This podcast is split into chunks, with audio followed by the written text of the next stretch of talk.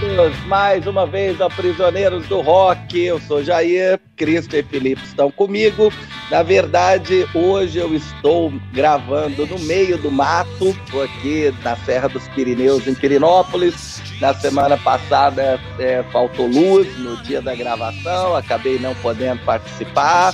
É, eu praticamente estou vivendo nos anos 90, tenho que, sa tenho que sair do chalé e andar 200, 300 metros até ter internet.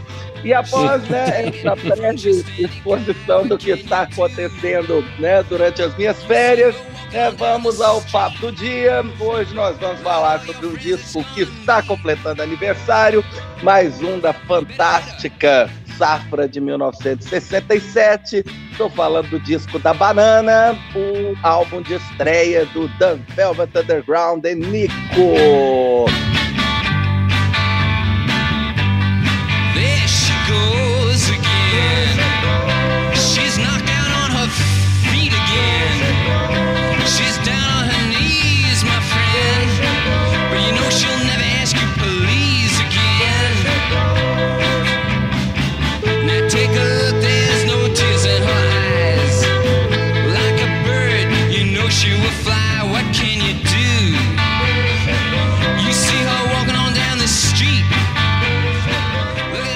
achei que em sua homenagem a gente ia falar sobre o, o, disco Into the Wild, que é da trilha sonora feita pelo Ed Vedder para o filme de mesmo nome, né? Na Natureza Selvagem. Mas podemos falar do Velvet Underground também. Né? Roubei a sua piada, Christian, desculpa. Cara. É, eu ia fazer essa piada. Eu faço outra depois. o, cara, o Christian fez essa piada em off e eu já roubei porque não tem o menor caráter. Vamos lá então. Lou Reed e John Cale se conheceram no final de 64 o Lou Reed já tinha participado de algumas bandas ali semi-amadoras. E o John Cale, que é um cara que nasceu no país de Gales, foi para Nova York para estudar música clássica. Ele música era clássica, já... sim, contemporânea, né? Contemporânea, exatamente, uhum. música clássica contemporânea. É, ele sempre foi fã dessa música moderna, alternativa clássica, né? Essa coisa louca, tipo John Cage, por exemplo. Uhum. E eles se conheceram ali na noite e viram que tinha muita coisa em comum. Os dois gostavam de rock, queriam fazer um som diferente começaram a tocar juntos e batizam a banda como Velvet Underground, em homenagem a um livro sobre parafilias. Que maravilha. Ou seja, comportamentos sexuais que se desviam do que é considerado o normal, como o sadomasoquismo, por exemplo, que é, inspira muito a banda, né? Ainda em 65, a banda conhece o Andy Warhol, que é padrinho o Velvet, se torna empresário e depois se torna o produtor da banda. Para quem não conhece, só ouviu falar, o Andy Warhol foi um artista multimídia que estava no seu auge ali nos anos 60. Ele tem trabalhos com cinema, artes plásticas, literatura e, claro, também se envolvia com música. Uhum. Dentre tantas coisas que ele fez, ficaram eternizadas a capa do disco Stick Fingers, do Rolling uhum. Stones, uhum. aquele quadro da Marilyn Monroe, de várias cores, uhum. o quadro da sopa Campbell, também ficou muito famoso, né? Verdade, verdade. E a capa do Velvet Underground de Nico. Tem três grandes clichês que se repetem quando o assunto é esse disco. A capa, a participação da Nico e o fato dele ter vendido pouco e ser extremamente fluente. A gente vai falar de cada uma dessas coisas daqui a pouquinho. Mas para começar o papo, eu vou passar a palavra para o Christian. Cara, Você então, que conhece até o Squeeze, fala aí. Eu conheço o Squeeze, não. Em primeiro lugar, claro, destacar a alegria do time estar completo de novo, da gente ter o Jair de volta, de volta virtualmente, né? Porque ele está perdido no mato. Na verdade, ele não quer contar que ele se perdeu, né? Que ele não sabe como voltar mais. Está esperando as equipes de busca, né? Chegarem e tal. Isso ele não vai contar, ele vai contar para a gente depois, no próximo programa, provavelmente. Mas enquanto ele está entre nós, aí a gente fica feliz de ter ele de volta, logicamente. Obrigado aí pelo seu retorno, meu amigo, meu velho amigo né? E vamos em frente. Ele tá com o Wilson lá, né, cara? Ele tá com o Wilson lá no meio do ar. é uma bola de vôlei, né? Mas, cara, eu me lembro que a gente falava um pouco em off aqui sobre isso antes de começar a gravar, e na verdade esse foi um disco sempre assustador, assim, para mim, né? A gente lia é, as críticas mais. É... eu nunca vi críticas que te afastem tanto de um disco, né? Porque você tem ali, é, a gente começa a ouvir rock, né, com 12, 13, 14 anos, a gente está ali com 17, 18, eu não tinha chegado ainda no, no Velvet, né? E você pega uma discografia básica da Bis ou coisa parecida e vem, olha, aqui você tem um tema de 18 minutos em que a banda está tocando de improviso e o cara declamando uma letra sobre a operação transexual da Lady Godiva. Isso aí não é no disco da Banana, né? Eu estou falando aqui de Lady Godivas Operation do segundo disco, né? Você fala assim, cara, então eu não quero ouvir isso não, cara, porque realmente é muito louco, né?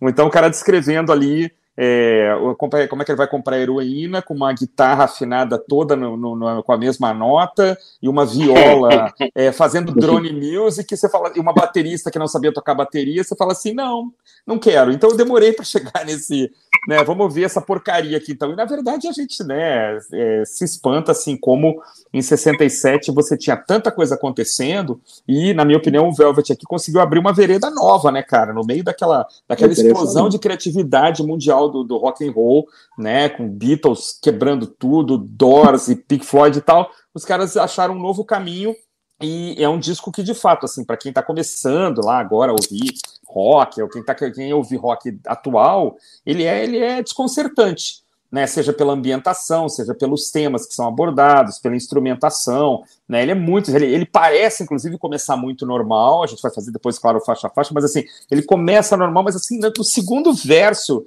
é, de Sunday Morning você já sente que tem uma coisa diferente, assim, né, e a partir dali é assustador. Mas eu, eu queria dizer assim, então, eu não escutei esse disco, e quando saiu aquele disco ao vivo de 93, né? Então esse quarteto se juntou, a Nico já tinha falecido, se não me engano, num tom Já, ela morreu em 88. É, uma coisa ridícula, passando de bicicleta em Ibiza, caiu da bike, bateu a cabeça e, e teve traumatismo, um troço ridículo, né? Mas aí o, o o Reed, o Morrison e a, e a Maureen Tucker se uniram de novo para fazer um show é, ao vivo no 1993, que abre, né? A minha versão abre com Venus in Force. E é um negócio assim, cara, que você fala, o que está acontecendo, cara? Que coisa maravilhosa, né? Como é que esses caras criaram esse ambiente, né? Aquela viola, ela fica batendo no seu cérebro, né? Aquela, aquela notinha lá, aquele pã, né? Aquilo fica te incomodando. E eu achei esse disco maravilhoso, né? Então, assim, só coisa maravilhosa, né? E aí eu fui ouvir, aí eu voltei lá, pelo disco da Banana, os discos seguintes também, até o Squeeze, né, que é o disco que a banda já não existe mais. Então eu demorei para descobrir esse disco, porque eu acho que eu fui em, muito, em, muitas formas assim assustado pela crítica, né? Mas no entanto é, do, é um disco que tem uma influência assim no, no que veio depois incontestável, né? E tem que ser celebrado aqui nos seus 55 anos. Teenage Mary said Uncle Dave, I saw my soul must be saved. Gonna take a walk down Union Square. You never know where you're gonna find there. You gotta run, run, run, run, run. Take the dragon too. Run, run, run, run, run. Gypsy you. Hey, what you do?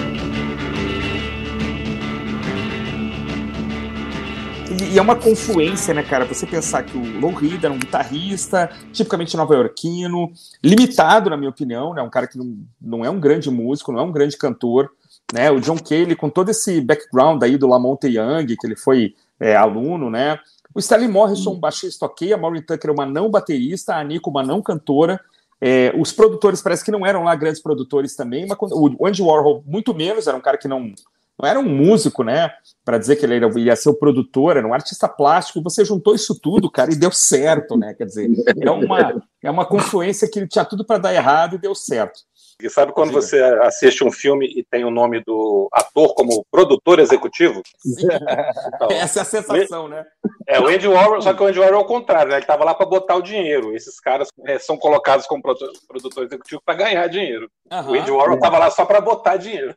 Embora o fracasso comercial né, do disco, que é algo notório, né? Uhum. É, tenha contribuído para afastar assim, o Andy Warhol e o, e o Lou Reed. Né? Mas é, é evidente que o Andy Warhol financiou, né, financiou o disco praticamente inteiro. É, algumas versões do, do disco, eu acho que a primeira versão né, da capa, acho que não tinha nem o nome da Velvet Underground na capa. Não, não.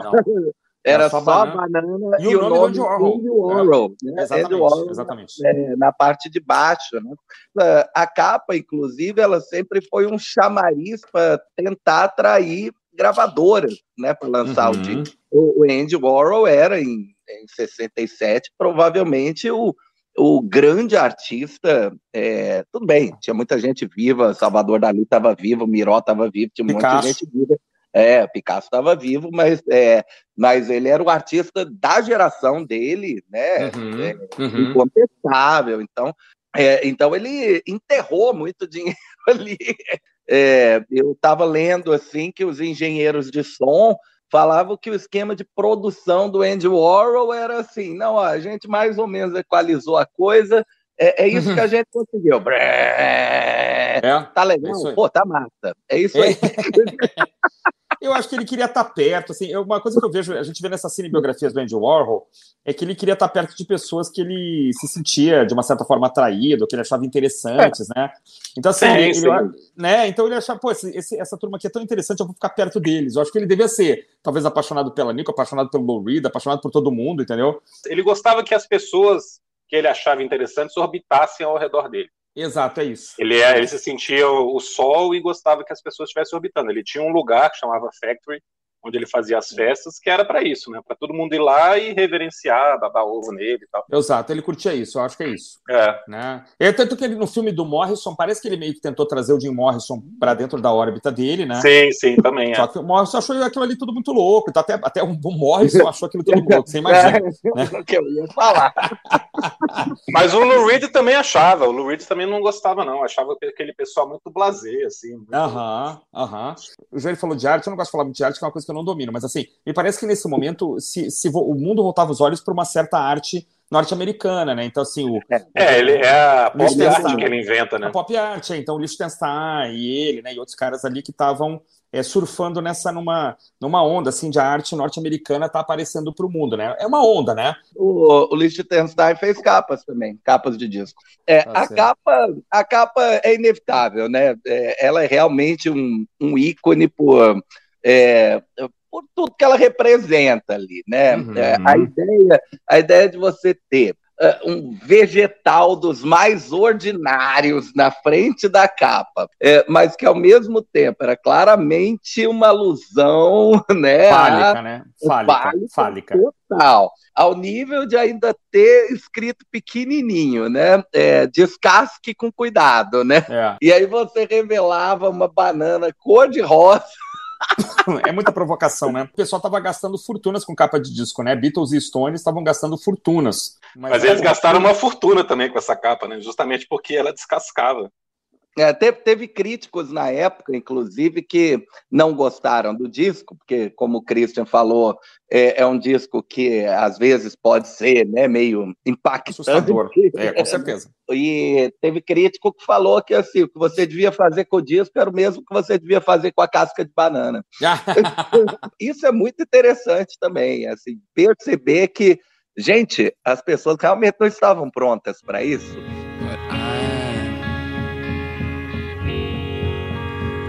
Try for the kingdom if I can. Cause it makes me feel like I'm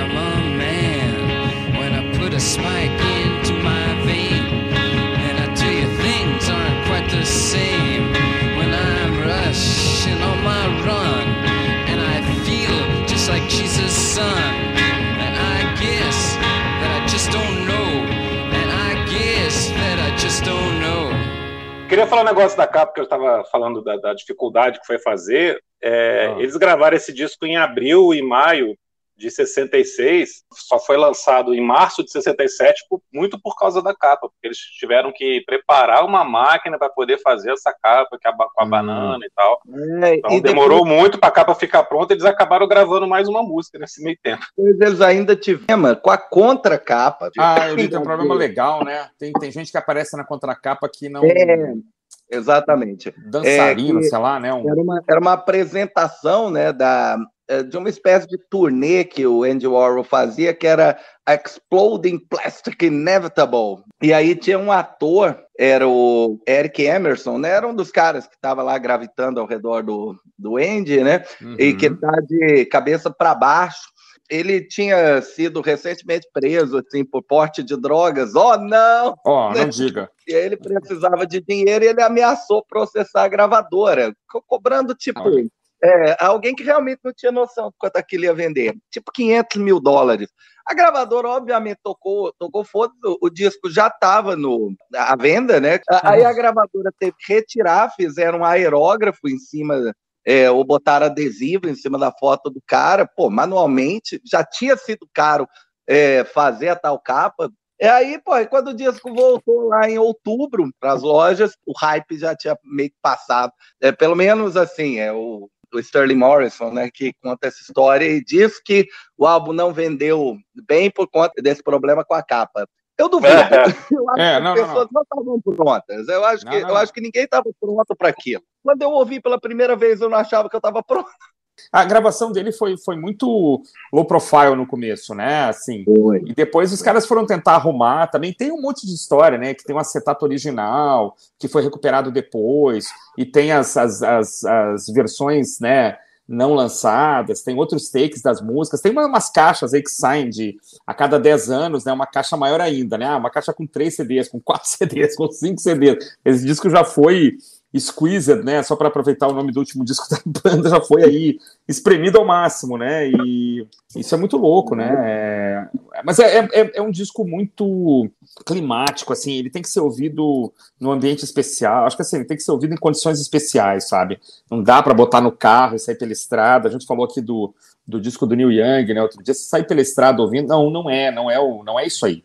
Né? Carece de uma, uma introversão, assim, né? Uma coisa de botar um fone, de, de, entrar naquela, naquele clima, né? E eu acho que eles não conseguiram repetir isso depois também em outros trabalhos, né? O som foi ficando meio diluído, né? O disco a disco, mas esse até porque os caras foram saindo, as mudanças foram acontecendo, né? O segundo disco já não tem a Nico, depois o John Cale sai, depois o próprio Lou Reed deixa a banda, né? A banda vira outra coisa, né? Mas esse encontro de astros aqui, esse momento aqui é muito incrível, cara, é fantástico assim. Que disco, cara, que disco. Prossiga. É legal você falar isso, cara, porque eu tenho essa sensação também. Eu ia falar sobre a participação da Nico, né? Por que, que o disco chama The Velvet Underground and Nico? Né? Por que, que a Nico tá ali no título, era, né? né? Ela não era da banda, né? ela era uma dessas pessoas que ficava ali ao redor do Andy Warhol, era uma diva do Andy Warhol na época.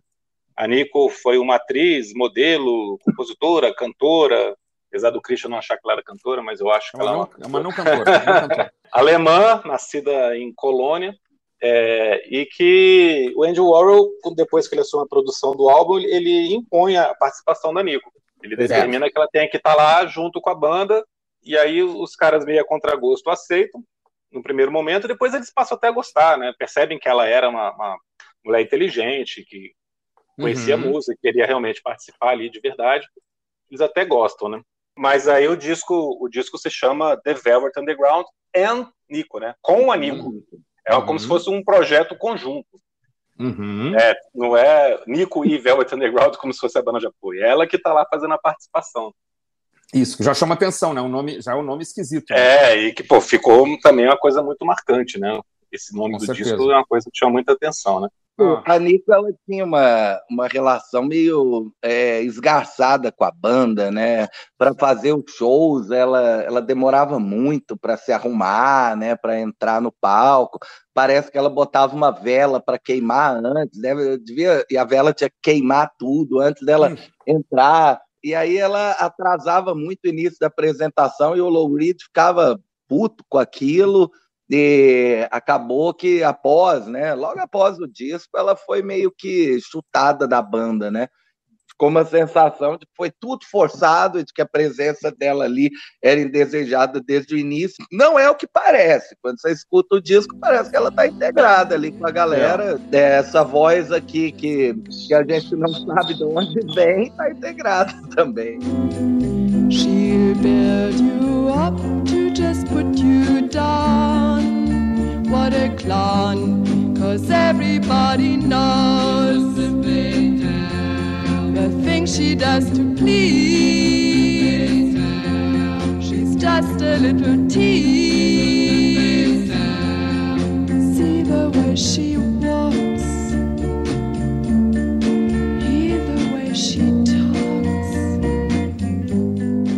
tem, tem é. duas coisas assim que eu acho que a gente pode destacar rapidinho, que é o seguinte: a, o fato deles terem tocado depois no disco solo dela, e aí é. quando, quando em, em 72, 73, ali o, o Doug Uli assumiu a banda e, e, gravou o Squeeze, eles meio preocupados até com, a, com o fato de que o nome da banda estava sendo usado, né?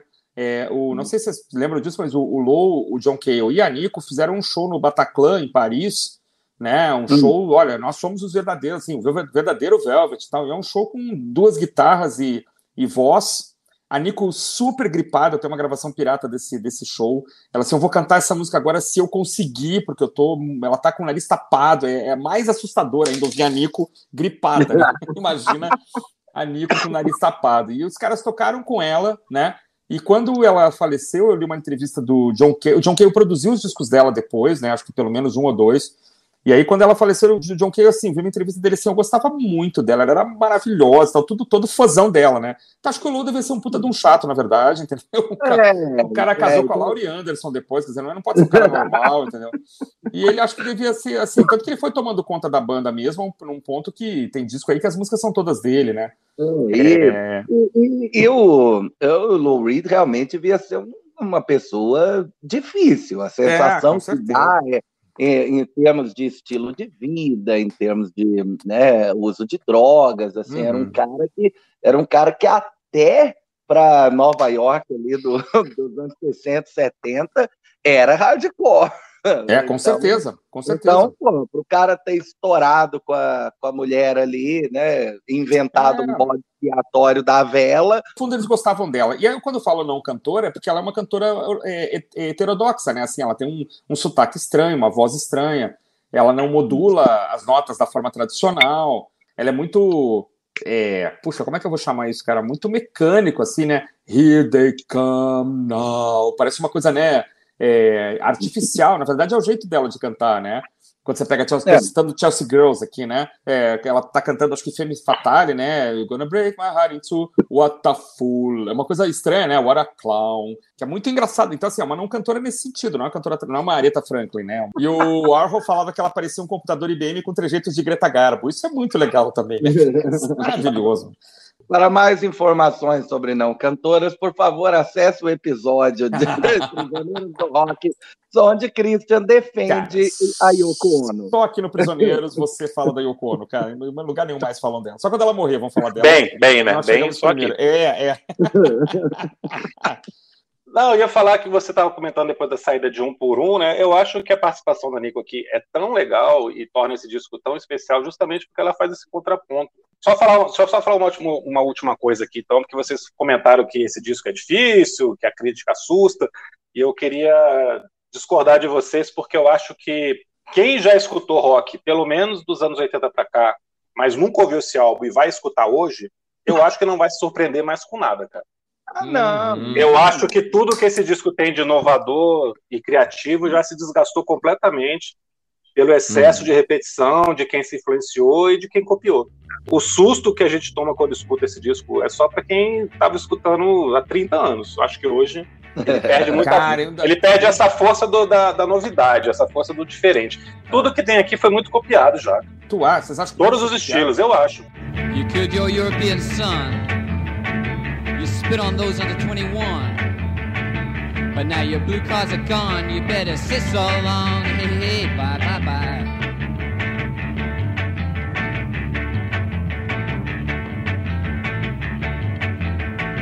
You made your wallpapers green. You want to make love to the scene. Your European sun is gone. You better sit so long. Your clouds treat you goodbye.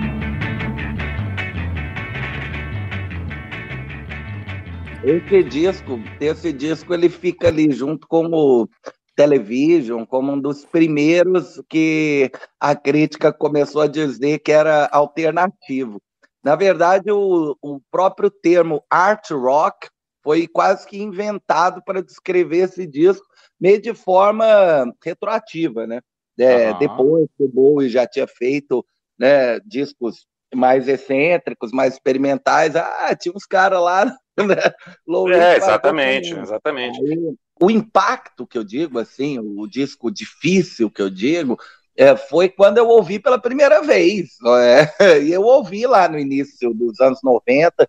É, e aí eu realmente achei coisas como Heroin ou European Sun, né? Essas coisas de sete minutos e as músicas extremamente esquisitas, né? Com é, instrumentos que parecem se debater uns contra os outros. Eu achei tudo muito esquisito. Mas, é, mas hoje, né? Mas eu ainda, acho esse, eu ainda acho essa viola assustadora, cara. Esses barulhos que o John Cale tira da viola ainda continua. Eu, eu lembro que, assim, escutei depois umas coisas aí mais recentemente, The Fall, né, é, Yolatengo, né, tem um disco do Yolatengo, não sei se vocês sabem disso, é, uma, é um segredo, fica entre nós, aqui tem um disco do Yolatengo, que eu não sei. A gente comprou junto. Ah, então tá, então o Felipe já sabe. Eu comprei tá. um, você comprou o outro.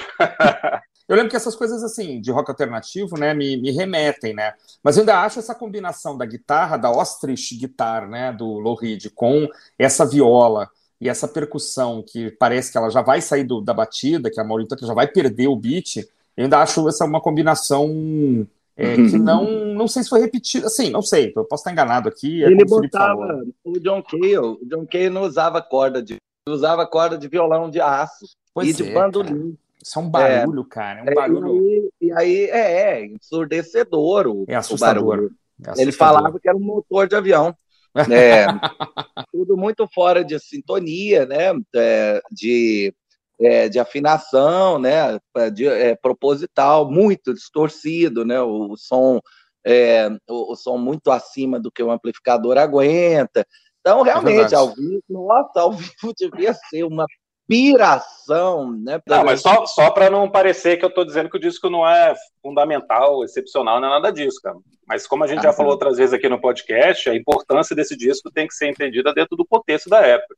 Ele Exatamente. continua sendo excepcional, mas dentro do que eu estou falando de que todo mundo copiou, a sonoridade, tem um aspecto desse disco que continua facilmente moderno, continua surpreendente.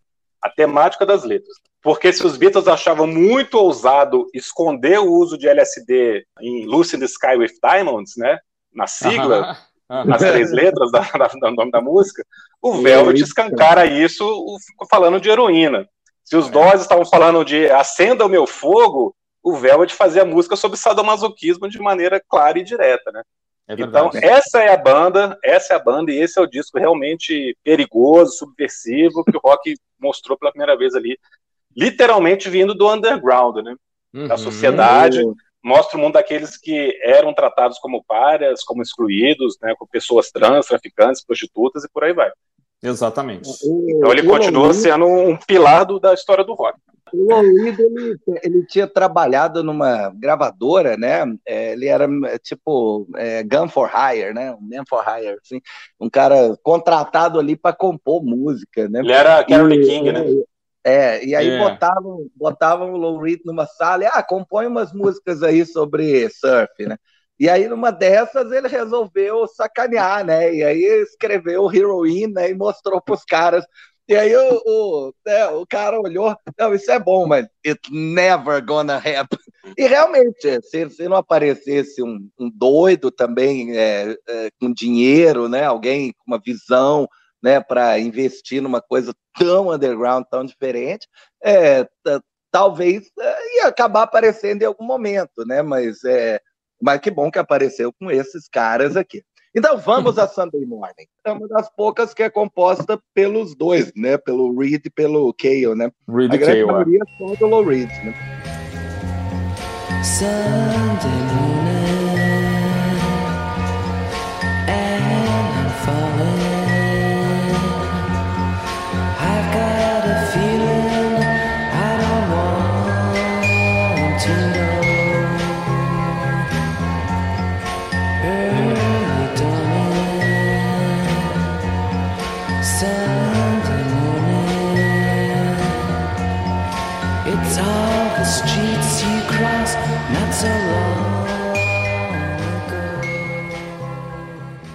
Cara, eu acho incrível a Sunday Morning, porque ela, ela parece é, inofensiva, né? Eu não li sobre elas, assim, não li sobre a forma de gravação e tal. Entra aquele, sei lá o que é aquilo, um xilofone, não sei, entra aquele negocinho, entra uma voz, tá tudo bem. Mas quando entra o segundo verso, cara, eu não sei por, por que, que isso aconteceu, mas a, a, ambientação muda, cara. A voz já parece meio fantasmagórica, já entra umas vozes ao fundo. Cara, eu acho assim incrível como, como a música muda de um verso pro outro, né? Vocês têm essa impressão também ou eu tô ficando maluco? É, não, é exatamente isso. Parece, é, uma, brincadeira, parece uma brincadeira com o ouvinte. Parece assim, ah, a gente vai aqui fazer uma coisa legal.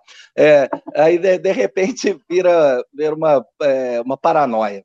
É, é tive, exato. Eu tive, a mesma, eu tive a mesma sensação com, com o Loveless, né? É, que eu uhum. até brinquei. Os primeiros 15 segundos são ok. Né? O Sunday Morning ainda vai, sei lá, uns 30 segundos, né? Ainda dá um tempinho. Mas dali a pouco a, a piração se instala e é, vira é outra música mesmo. Cara, eu acho muito legal porque Sunday Morning ela abre o disco, mas ela poderia estar fechando, porque ela está dizendo da manhã seguinte depois de um fim de semana de loucura. Né? Então meio que o resto, meio que o resto do disco é contado em flashback, porque ela tem um ritmo preguiçoso, né? Uma coisa assim bem de manhã de domingo, começa aquela coisa bem lentinha e tal. Mas como vocês falaram, na segunda estrofe já vira aquela paranoia de quem está com ressaca de droga mesmo, né? O cara está se sentindo ali observado, né? Preste atenção, ah, o mundo está atrás de você, tem sempre alguém te olhando, sempre alguém por perto. A pior, é a pior das sensações. Né? Exatamente. Ele está acordando de manhã depois de ter feito toda a loucura que ele vai descrever no resto do disco. O disco não é conceitual, né? Estou tirando isso da minha cabeça. Claro, Mas claro, faz claro. sentido. Mas não, se a gente for ver aqui, faz sentido. Então, é, essa abertura não, mesmo assim, ó, Sunday morning, né? O dia está nascendo, e agora eu vou te contar o que eu fiz antes. E ela não, ela não traz ainda um clima, né, de, de paranoia, de, isso, isso vai começar a partir da segunda faixa. Tem essa coisa meio fantasmagórica, é. mas é uma coisa, desculpa, caiu o celular aqui, tem uma coisa meio fantasmagórica, mas que eu fui perceber muito depois, assim, a primeira, primeira vez que eu escutei não percebi, ah, o segundo verso é igual ao primeiro, mas depois você saca que tem essa ambientação, né, essa coisa de estúdio diferente mesmo. Né? Parece que soltaram um eco lá, soltaram alguma coisa lá que, é, que bagunça assim um pouco com os sentidos, né? Isso vai piorando depois, né? É, ela, ela foi a, a última música a ser gravada, aquele que eu estava falando antes, né? Que ele, como uhum. o disco demorou muito a ser lançado, eles gravaram mais uma música. Eles gravam Sunday Morning. E hum. se a gente prestar atenção, o Lou Reed tá cantando, mas não parece o Reed. Não parece, não parece. Não, ele, fez, ele fez a música para Nico, mas ele gostou tanto da música que cantou. é a única explicação que tem é, isso. Porque tom, é um tem a história de que é, tem a história de que ele fez para Nico, mas cara, eu passei um, um bom tempo escutando isso. Não, isso aqui é Nico. Né? É. Depois que eu fui pegar assim, e ler né, o encarte, tava falando, caramba, é Lou Reed, cara. Primeira vez que eu escutei também achei que fosse outro, ou Sterling Morris, outro. Não, é, é muito normal, diferente, né? É. Ou seja, acabou de acordar e tá com a voz suave, né? Muito louco. Né? E o, o John é, Cale tá tocando Celesta nessa música, Christian. Você tá falando que é, você, você, não sabia o que, que era. Celesta é um, um, pianinho, né? Um tipo de piano menorzinho, assim, que tem esse som mais agudinho é. mesmo, né? Tá, eu, eu, vi aqui, eu coloquei aqui para olhar, Celeste. É, uma Celeste. Também pois. chamado de Bel, Bel Piano, piano, piano sino, né? Somzinho quase de caixa de música, né? É. Que legal, é. legal, legal, legal. Mas é uma belíssima abertura, Sim, né? Uma belíssima abertura, cara. É a música que pode tocar, você pode colocar em qualquer lugar que ninguém vai ficar assustado. Né? Ninguém né? vai ficar assustado. Uma das poucas do disco. Numa, numa, numa, situação, numa situação normal, essa música teria virado um single, né? Ah, sim, sim, sim, sim. É. Até que ela termina é. e vem a outra, né? Não, na verdade, na verdade, desculpa, teve single dela, né? É, ela é, foi single. Ela foi um single. É, um, ela é o segundo single do disco, que é o lado B, FM Fatale. E é, de... é, você vê que o, o disco demorou tanto para ser lançado que já tinham dois singles lançados bem antes. Que é uma é. coisa incomum, né? É uma coisa incomum. O primeiro single é de julho, que foi Out Tomorrow's Paris, e o segundo é. de dezembro, o disco só sai em março. Né? Você lança um single para meio que dar um atrativo, né, sobre o disco, lança o disco e vai tirando, né? Para fazer os singles. É. O filme Fatale tem a mesma, a mesma vibe, né? É, mas estamos pulando, estamos pulando a, a segunda faixa aqui. A fantástica Waiting for the Man.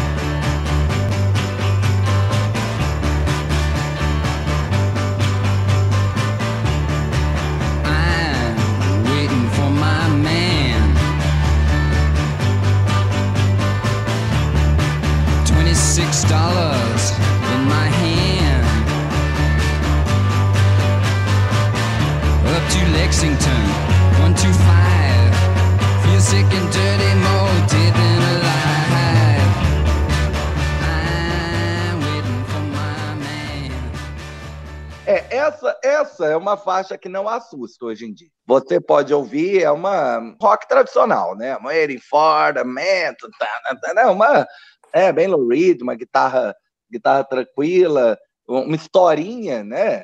Claramente, né, ele está esperando pelo traficante, né? Uhum. É, aí começa. Aí começa o fim de semana que eu estava falando, tá vendo? é toda é toda a desventura dele para conseguir heroína, né? Ele fala que ele se inspirou em coisas como o almoço nu do Burroughs, Edgar Burroughs. William, William Burroughs. É, é The Naked. Lunch, que virou um filme horroroso depois. Que é, é de onde saiu, que é de onde saiu, se não me engano, o nome Steely Dan, né? Do livro Naked Lunch. É, exato. Parece que é o nome de um vibrador. É o nome de um vibrador. Pronto, Steely Dan. É isso aí. É, é mesmo, cara, sabia não.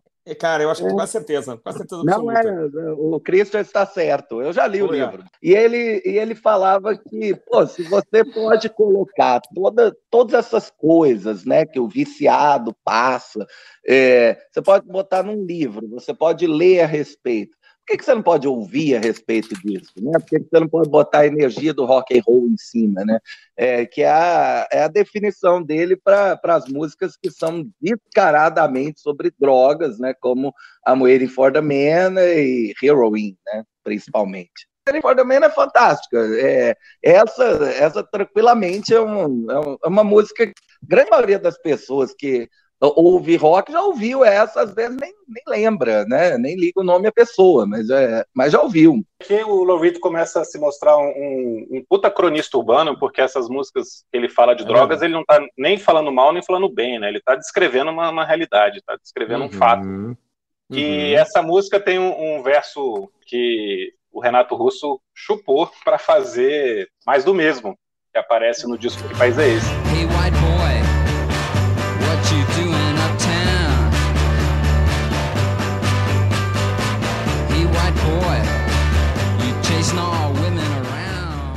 Ei, menino branco, o que você está fazendo aqui? Hey, white boy, what you're doing uptown, né? O que você está fazendo na periferia, né? O que você está fazendo uhum. aqui subindo o morro, né? Que também é mais ou menos a mesma relação. O cara está indo atrás de droga também subindo o morro. Ah, legal. Não, não tinha feito essa conexão. Eu não lembrava é... também, não. Tá corretíssimo. E aí a gente tem uma coisa curiosa que é, né, e isso eu vou repetir isso mais, mais de uma vez, que é uma faixa número 2 absolutamente diferente da faixa número 1, um, né? Parece que entrou outra banda. Vai, vai é, acontecer. É, são seis bandas diferentes aqui, na minha opinião, é, é tocando, né? Porque entra a terceira faixa, o vocal, o vocal é da Nico, aí entra é, sempre com a Nico. Aí cantando. entra a maravilhosa Nico começa a cantar, cara. Eu adoro a voz da Nico, cara. Eu, eu também, adoro a voz da Nico. Cara, cara. Eu gosto também. Eu não consigo entender esse conceito de não cantora. Eu adoro a Nico cantando. Eu acho que tem tudo a ver. O, o clima que ela dá na música é sensacional. Ela é só heterodoxa, é só heterodoxa. ela não segue os pré-requisitos assim do vocal, entendeu? É ah, é cara, mas eu acho isso muito conservador, cara. Não, não gostar seria conservador, é isso que eu acho. Eu, eu gosto, mas eu, eu, eu, ela, ela canta como se fosse outra coisa, como se ela estivesse num, num musical dos anos 30, lá, sei lá, um, um Brecht Veil lá, aquelas coisas, né? Eu acho que ela está em, outro, em, outro, em outra década. Mas isso não torna ela uma cantora ruim ou deficiente, ela só, ela só parece desconectada do que está acontecendo ali Embora isso faça todo sentido, né? então é difícil explicar, mas é como a Yoko, é como é, cantam diferente do, da maioria, é isso que eu acho. Né? Não segue uma ortodoxia vocal, assim, se é que existe isso. Essa música é gracinha, né, cara? Essa música é muito bonitinha. É, é, uma, é uma música por encomenda, digamos assim, né? O, o Andy Warhol queria que o Lou Reed escrevesse sobre a, os superstars, né, da Factory, né? E aí uhum. ele, é, nessa música, ele fala sobre a Eddie Sedgwick, uma uhum. gracinha uhum. menina, né? Morreu muito cedo, morreu em 71, né? Quatro anos depois disso. Ela, essa Eddie, Eddie Sedgwick, ela foi a primeira é, socialite, assim, a escandalizar os Estados Unidos, né? É, tinha nascido numa família tradicional americana e resolveu gastar tudo que ela tinha ganho é, quer dizer, dado em sexo, drogas, roupas e rock and roll. ela teve um relacionamento com, com o Andy Warhol, né? E, é, e depois, né, foi ter outros, outros relacionamentos, mas ela tomava é, com a Lud, que é uma. É, uma, é, a, é a droga do, do que o Bill Cosby usava nos estupros. Então, imagina ah né? Imagina o tipo de sonífero que a mulher tomava. Acabou tendo uma overdose ali em 71, né? E aí o Lou Reed, né, descreve assim a relação dela com o, né, com o Andy Warhol e ela principalmente, né, na na Femme Fatale. Um exemplo realmente de observação, observação eh, felina, né, da, da, da mulher. Assim. É, uhum. Sensacional, Femme Fatale. E, né, e eu tolero a voz da Nico nessa música. Assim. É uma... Femme Fatale é maravilhosa, cara. Eu acho uma música belíssima, hipnotizante. O refrão é sensacional, né? Muito provocador, uhum. assim, você, uhum. aquela coisa da, da, mulher poderosa ali te, te colocando para baixo e você uhum. feliz. é muito legal. Mas falamos em colocar para baixo, né, cara? Aí o negócio fica pesado mesmo com a faixa seguinte.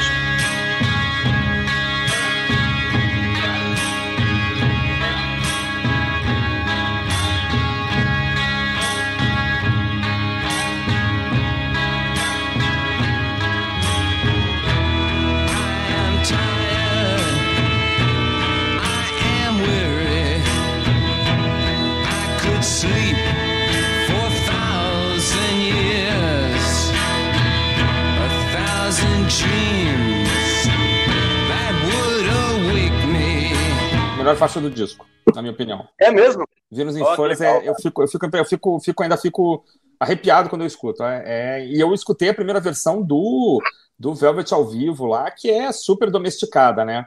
Não tem metade da agressividade que tem aqui, né? É uma faixa né, dos caras mais velhos e tal.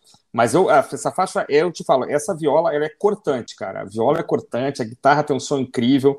Ah. A guitarra ele usa, ele usa a tal técnica da guitarra de, de avestruz, né? Que é, é, é, que é, é. colocar todas as cordas na mesma nota, né? São todas as, todas as cordas, afinadas iguais. Né? Exatamente, é isso aí. É Mas... no tom da música, provavelmente, né? E aí ele vem, ah. ele vem fazendo a, a na, no, na corda Lá ou na corda Ré, ele faz aquela linha. Que no ao vivo, se você pegar o ao vivo, tá muito melhor gravado no Velvet é, 93. E aí você percebe bem assim ó, a mecânica do que, que ele faz com. Cara, é quase um, é quase um riff do Kurt Cobain, assim, cara. É um, é um, é um riff bem grunge, assim, que ele é simples e só que a impressão que dá é que tem alguma coisa errada. Claro que tem alguma coisa errada. A guitarra está afinada de forma é, é, diferente do normal, né, do usual. Só que ele tá, ele, ele, ele, como ela é afinada no tom já da música, né? Eu não sei se é um, se é um ré, se é um lá, na verdade, eu não sei. É, dá um efeito muito legal, dá um, assim, porque você tem uma corda fazendo a linha e outras cinco cordas na, no tom da música, fazendo a base, né? O que seria um bordão, assim, um bordão away, né? Um bordão é, é extraterrestre, mas é um bordão. Então é muito louco, assim, é, é um troço incrível. E a viola de John Cale é cortante, a voz do Lou Reed é incrível, percussão, não sei, eles conseguem, cara. E tem o solo de viola de, de né, do John Cale, que é perturbador, né, cara? Essa música é uma perturbadora. Diga lá. É, é, legal a gente falar que essa viola aqui não é uma, uma viola caipira, não é um violão, né? claro, né? É, perfeito. é aquele quase um violino, né? É, é, fica entre o violino e o violoncelo. E ele é eletrificado, né? Ele é um violino elétrico. É, é o Jean-Luc Ponty estava utilizando já, se não me engano, no final dos anos 60, e o, e o John Cale também tocava esse, esse violino, né? Quase um violino elétrico, né? E ele tem um som para mim, cara, que é um negócio assim. Aparece depois de novo em, em Black Angels Death Song, né, no segundo, no lado B. Incrível. É, incrível. Então, assim, você tem a, a guitarra avestruz, né, a Ostrich Guitar, uhum. e você tem a viola também, que está afinada de um jeito completamente maluco. Então, Exatamente. é lógico que você for é, prestar atenção no instrumental, você vai pirar, né, porque nada ali é. parece fazer sentido. E a temática da letra de Venus in Furs não é por acaso. Esse é o mesmo título de um livro do, do escritor austríaco chamado Leopoldo von Sacher-Masoch, é um livro de 1869. O Sacher Masoch tinha essa temática nos seus livros. E pouco tempo depois, no final do século XIX ainda, o psiquiatra austríaco Richard Freiherr é, cria o termo masoquismo baseado no sobrenome dele. justamente porque ele faz essa descrição desse comportamento nos, nos seus livros, e Venus in Furs é a, considerada a obra-prima do, do escritor. É interessante que o Low Reed, é, o Low Reed, na carreira solo, ele meio que abandonou essas experimentações. Não, isso é John Cale, né? Essas isso é John Cale, pois é, mas isso, isso, é drone, isso é drone music, né, cara? Isso é Lamont Young. Isso é o estudo que o. Que o... Aqui eu acho Isso. que é o casamento perfeito. É o casamento perfeito do, da, do, do, background clássico moderno que o, que o John Cale tinha com o rock urbano do Low Reed. Aqui é, o, aqui é o casamento perfeito. Por isso que eu acho a melhor faixa é, Exatamente. Disco, né? Aqui casou e isso não, talvez não tenha acontecido mais. assim é, como você, alguém falou aí agora, assim, os instrumentos estão lutando ali, estão brigando mesmo uns com os outros, e o resultado é perturbadoramente maravilhoso ou maravilhosamente perturbador. Não, mas calma, calma que eles vão brigar mais ainda. Lá no final vão. eles brigam de verdade, cara. Vão, é. Mas depois da descrição da, da Socialite, a gente tem a descrição em Run, Run, Run de três personagens da noite ali no Vaiocchino do, do submundo, né? Uhum, Outra uhum. faixa também bem rock and roll, que eu acho muito legal. Mas como o Christian estava dizendo, parece outra banda também, né? De novo, cara, de novo, de novo. Eu gosto de Run Run Run, acho talvez a faixa mais fraca do lado A, né? A menos. A mais suja, né? A mais suja, é. parece que foi mais mal gravada também, né? O som é abafado. É a única uhum. que não virou um clássico absoluto da banda, né? Você pega é. todas as outras, todas as outras são faixas que é, o ouvinte médio de rock já ouviu. Run, run, run, não necessariamente, né? É, é, ficou ali como a quinta faixa do lado A, né? Que é um local. É, um local mas eu gosto muito do refrão, eu acho o refrão muito grudento. É, com certeza, com certeza. Quase pop, né? Assim, quase, né? Quase a banda é, guinou aqui para o pop. Mas é, é uma faixa que eu acho mais fraca, assim, não. Porque vem outra brilhante depois também, né? Que é o Tomorrow Sports, que é muito legal, né, cara? Era o que eu queria tirar, queria tocar essa música em banda. Não, tem que ter uma banda para tocar essa música, essa música é maravilhosa. Quem vai querer tocar essa música comigo, né? Ninguém, né, cara? Ninguém vai querer tocar esse negócio, tem a menor possibilidade. all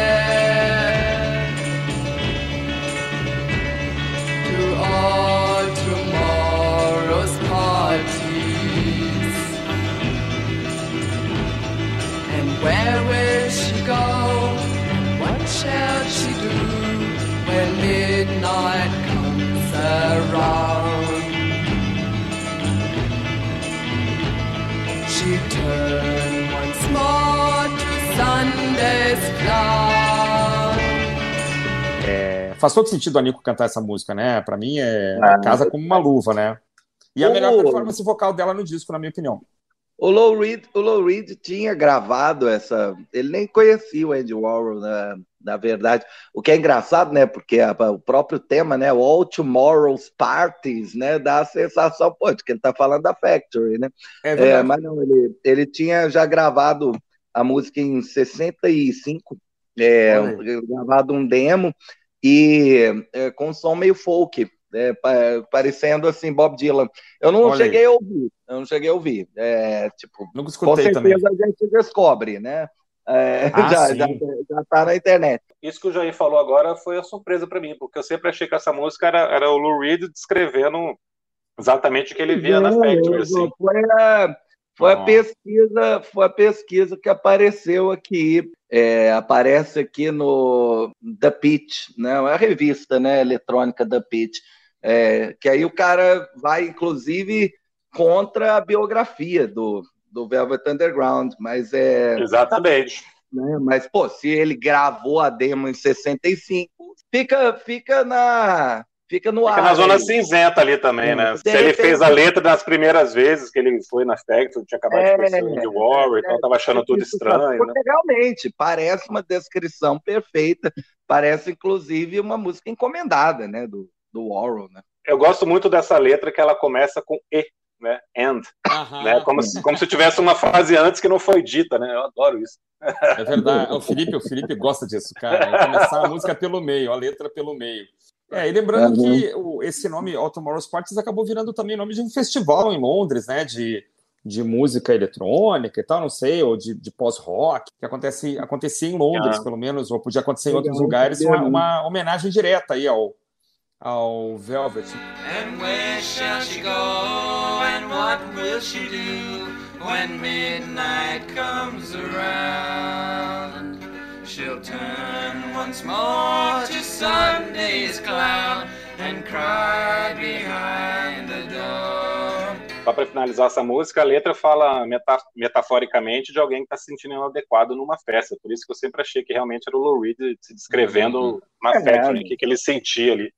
Né, que ele Foda. coloca uma personagem, uma mulher, se sentindo inadequada porque não tem roupa para usar nas festas de amanhã. Né? Inclusive, eu esqueci de falar que a Tomorrow Paris tem voz dobrada, né? Você estava elogiando a voz dela nessa música, tá com a voz dobrada ali. Dá para perceber, dá para perceber, é muito legal.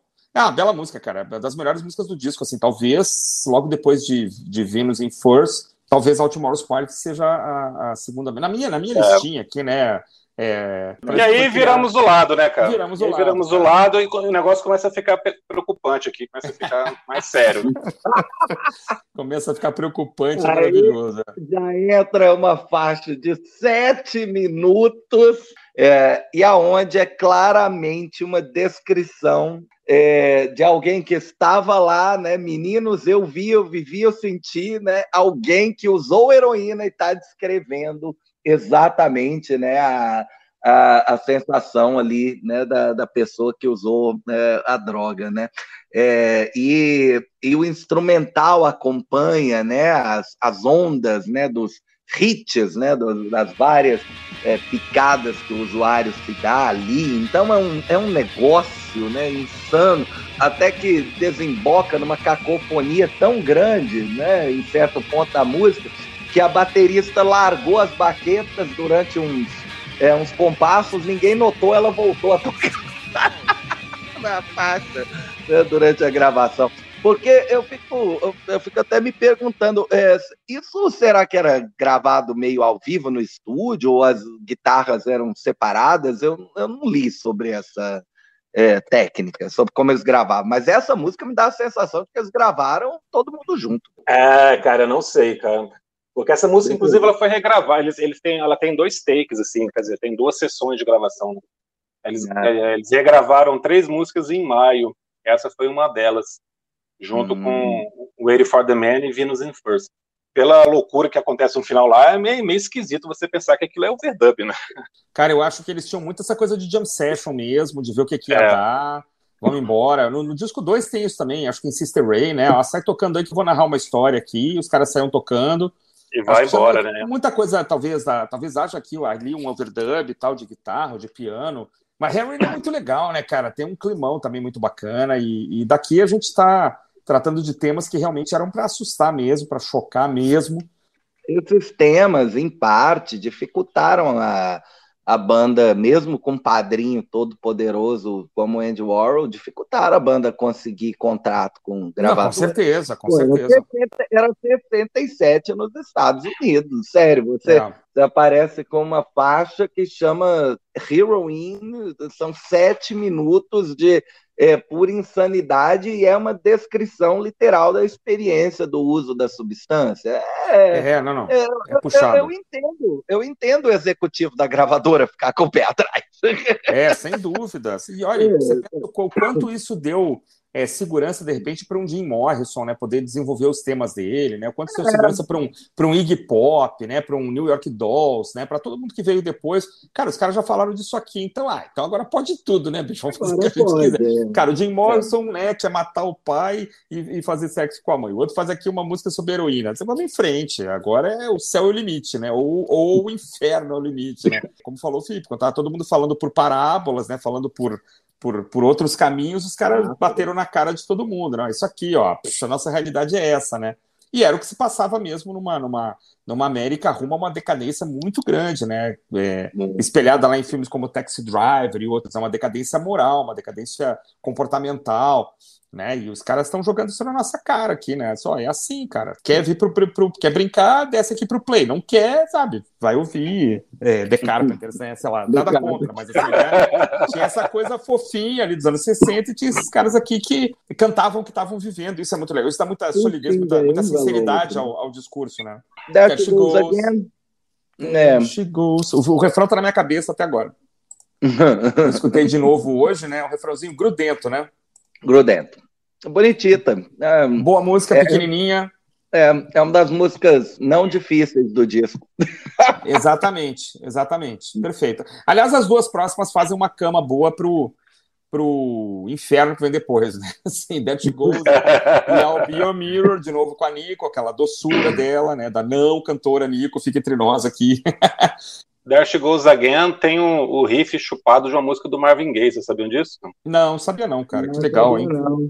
Olha uma só. música chamada Hitchhike. Ah, os Stones gravaram. Os Stones gravaram isso, isso, exatamente. Os Stones gravaram e aí o Lou Reed pega, na verdade, a versão dos Stones, né? Ah, Se baseia na versão é, dos Stones. Cara. Aquele tan tan tan tan. Sim. Tan, tan, tan, tan.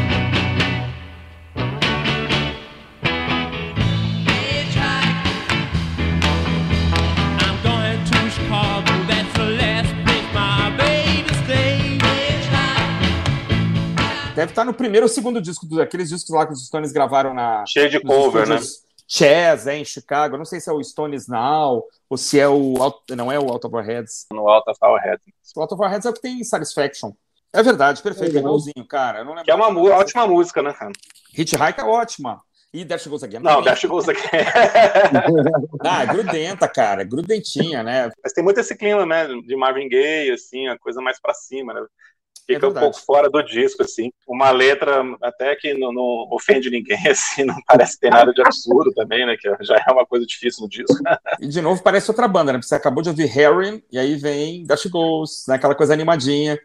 Né? E aí é. vem outra música esquisita de novo, né? I'll be your mirror. Com a Nico. E aí, né? nos despedimos da maravilhosa Nico e a Bill Mirror. Outra música linda também, cara, que eu adoro. Cara, as músicas da Nico são muito bonitas nesse disco. Cara. Muito curtinho. Muito, muito climática, muito climática, né? Dois minutinhos só, dois minutos é. e quinze. O Andy Warhol queria é, piorar a música. Ele queria introduzir no meio da, é, da faixa, né, no LP, ele queria introduzir tipo um plec, assim, que fizesse a música pular, sempre pular. Né, não acredito, é, cara. ah, que legal. Para o próximo Isso. suco, acabou não rolando e né, a música ficou como nós a conhecemos. Mas, é, Ele queria que a música que a música ficasse arranhada para ela não, não terminar, cara. Ela Olha não terminar. cara. Que legal, é, né? Pior, é pior ainda, é pior ainda. Você tinha que levantar e mexer a agulha. Senão a agulha estragaria, inclusive. Que louco, né, cara? Cara, e aí nos despedimos da racionalidade também, né? Nos despedimos da razoabilidade, é, nos despedimos... As duas finais são faixas difíceis. É, The Black Angels Death Song é tão esquisita, mas tão esquisita que quando eles tocavam numa uma boate lá, o, o, o dono é, detestava tanta música que falou que, ó, se vocês tocar essa porra de novo, vocês nunca mais tocam aqui. Obviamente, no próximo show eles abriram com essa música. Cara, é, eu acho o seguinte, cara, no, no, na descrição aqui da, da, do disco em geral, vem escrito é, art rock, experimental rock, protopunk, avant pop e tal. Eu acho que boa parte desses rótulos, né, eles devem ser aplicados de Black Angels Death Song, né, cara? Porque até então, você não tem, você não dá para dizer que estava sendo experimental demais, ou avant, né? Não estava à frente, assim, do seu tempo em termos musicais, né? Eu acho, assim, minha, minha opinião, apesar de vir nos Inforos já ser um desafio. Mas, cara, The Black Angels Death Song, cara, e, e European Song, cara, aqui a gente foi para outro mundo. E eu, a primeira eu acho superior, na verdade, Black Angels eu acho incrível, assim, é a barulheira que os caras aprontam, cara. No meio da música entra uma explosão, um negócio que você não sabe de onde que é sai. É, é, essa, essa me dá a sensação de ter sido uma faixa mais ensaiada, mais trabalhada. European ah. Sun, a sensação que eu tenho é de uma jam total. Jam, jam, jam. Sem dúvida, sem dúvida. Jam session. Sem dúvida. Jam é, session e é, é, o, que, o que sair é o que vai, gente. Né? Então, é ah. esquisita, ah. é microfonia. É, é, é, tudo esquisito. É, é uma faixa que eu costumo, infelizmente, nem ouvir. É, quando chega nela, eu já. Não, não, não, não. Já, já tá bom. Eu acho essa Black Angels, assim, em termos de Black experimentação, Angels... ela deixa as outras para trás, cara. Assim, porque Jam Session, assim, uma jam já bagunçando tudo, é uma coisa que meio que já vinha acontecendo ali. O Grateful Dead já fazia isso, tal, o Frank Zappa. Mas Black Angels, cara, tem tem o que, que é aquilo no meio da música, cara? Parece um raio, parece um, parece que alguém é, caiu. O que, que é aquilo, cara? É um, push, né? um negócio que a gente não sabe de onde vem, né, cara? Às vezes até sem querer, né? Pode ser sem querer, pode ser sem querer. Ah, ele fala que assim, não, não me é espantaria. Essa... Não, e é uma das sessões lá de, de 66, né? Do, dos, dos Capitol Studios em, em, Manhattan, né? É uma então, das assim, primeiras. Você, é, você tem a viola, você tem, é, né? Você tem barulhos assim estranhos, né, cara? Feedback e, e sopros. É, fala aqui que são sopros no microfone, né, cara? Não sei. É, que, que tá, tá acreditado ao Joe Cale, cara. Como ele fazendo esse barulho. Myriad choice of his fate set themselves out upon a platform to choose. What had he to lose? A ghost bloody country all covered with sleep where the black angel did weep. Not an old city street in the east. Gone to choose.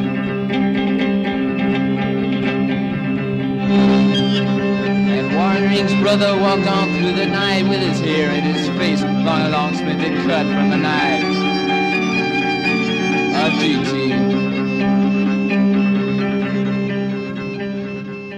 Eu acho Black Angels maravilhosa. Eu compro totalmente a ideia do experimentalismo aqui. Funciona. Uhum.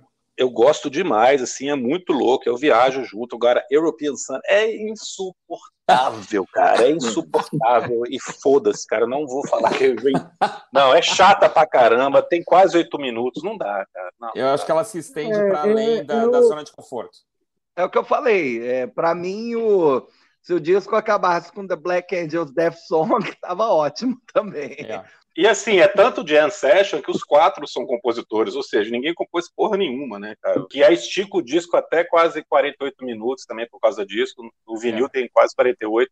Ah, podia botar European Son um pouco menor. Eu acho legal, assim, é. essa barulheira toda que é feita, essa coisa de, de você começar a tocar sem saber para onde vai, eu não acho, não acho a priori ruim, assim. É, mas é, não é para ouvir todo dia, né, cara? Parece assim, aqueles improvisos de jazz ali. Os caras estavam ali na, no auge ali do, do estouro do free jazz, né? Assim, o free jazz já vinha desde o começo da década de 60, é, é, e isso estava é, influenciando os músicos, né? Porra, mas é muito uma... cacófono, cara, é muito é, cacófono. É, é porque não é uma coisa fluida, né? Não é uma coisa fluida. É uma coisa pra, pra, pro, né? Um negócio meio. Parece que eles estão procurando é, o que fazer. E, é não canção, né? Não canção, é, é tudo. É Mas tem seu lugar. Tem dias, tem dias que eu gosto de ver essas coisas, cara. Tem dias que eu gosto. Tem dias que eu. Que eu não, tô, cara, mas assim, tá, tá, te, tá te preparando pro disco seguinte, né? O que, que é European Sun perto de Sister Ray, né? Que tem 17 Nada. minutos. e, a mesma, e, a mesma, e, a mesma e é uma né? loucura né? também, né? É. A banda pois tá é. improvisando, né? Sendo que assim, o problema é que cara, o John Cale talvez tivesse mais condições de improvisar, mas, cara, o, os, os, demais músicos não, cara. O Low Reed não tem conhecimento de guitarra suficiente para sair fazendo improviso. O Stanley Morrison também não.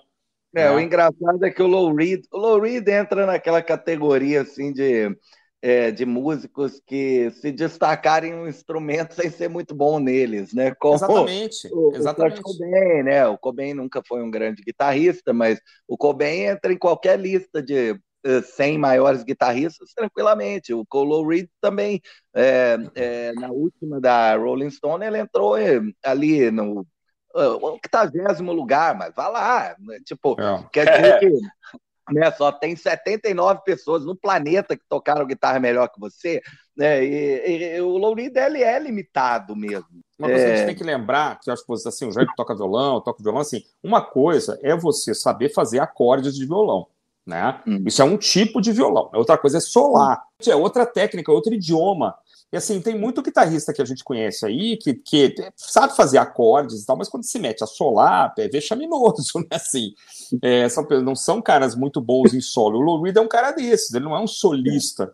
Mas, mas é aquela história, né? É, era necessário também uma, uma faixa para talvez captar o que, que era o caos, né? Que devia ser os, os ensaios, né? A produção de um disco maluco, de pessoas que claramente estavam né, é, vivendo uma época muito louca. É, mas assim, a distorção e esse feedback aqui serviram para muita gente depois pegar de exemplo. Quando, pessoas, quando, a gente fala que, que o Velvet é influente, as pessoas falam, porra, mas, cara, Sunday Morning influente aonde, né? que, que, é, que, que saiu de Sunday Morning, né? O que, que saiu de Waiting for the Man? Não, cara. Então, é European Sun que fez um monte de gente ficar maluco, né? É, é, é menos infância que fez as pessoas ficarem loucas depois, né? É a famosa, realmente são inovadoras. É, é a famosa frase, né, do, do Brian Eno, né? É, o Brian Eno nos anos 80, é, falando, né, por que, que esse disco era tão importante que o disco vendeu 30 mil cópias, tá, só vendeu isso, mas todo mundo que comprou é, é, montou uma banda, né? É, as 30 mil pessoas montaram uma banda. Essa frase é maravilhosa. Pessoas montaram uma banda.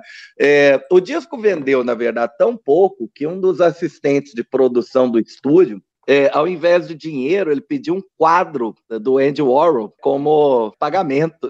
Em 75, ele vendeu o quadro por 17 mil dólares. O quadro foi a leilão em 2021 por 2 milhões de dólares. É, quando ele vendeu o quadro é, por 17 mil dólares, ele achou que estava fazendo um ótimo negócio, porque ele, ele, passou pela, pela cabeça dele o seguinte: gente, o Low Reed até hoje não ganhou 17 mil dólares com esse disco. Em 75, né, o disco não tinha vendido nada. Né? O disco foi salvo pelo CD.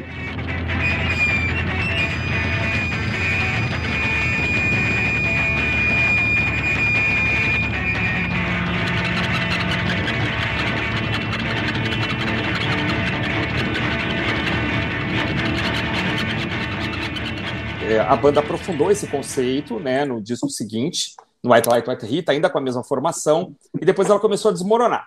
Né? Então o John Cale sai, eles gravam um terceiro álbum, né, que é o Velvet Underground, que é um nome, é um disco homônimo, né, que tem é, Pale Blue Eyes, né, e tem Some Kind of Love, Candy Sass, que são After Hours, que é uma gracinha, né, né? Aí a banda praticamente deixa, vira um veículo para o Low Reed, né, e vem o disco Loaded, né, de 1970, depois o próprio Lou Reed sai, a banda vira outra coisa, né, com outros músicos, assim, grava um disco que é fraco, né, que é o Squeeze, e são cinco discos, enfim, cara, depois os caras tiveram algum, alguns retornos, é, assim, para momentos especiais, como o Hall da Fama do Rock and Roll, né, a Nico já, já, já morreu muito nova, o Stanley Morrison também, todos em volta de 50 anos, é, o Lou Reed ainda ainda viveu mais tempo, né? Foi até perto dos 70. A última aparição do John Cale e da Maureen Tucker, é, de 2017. Eles tocaram Waiting for the Man, né, num, num evento do Grammy.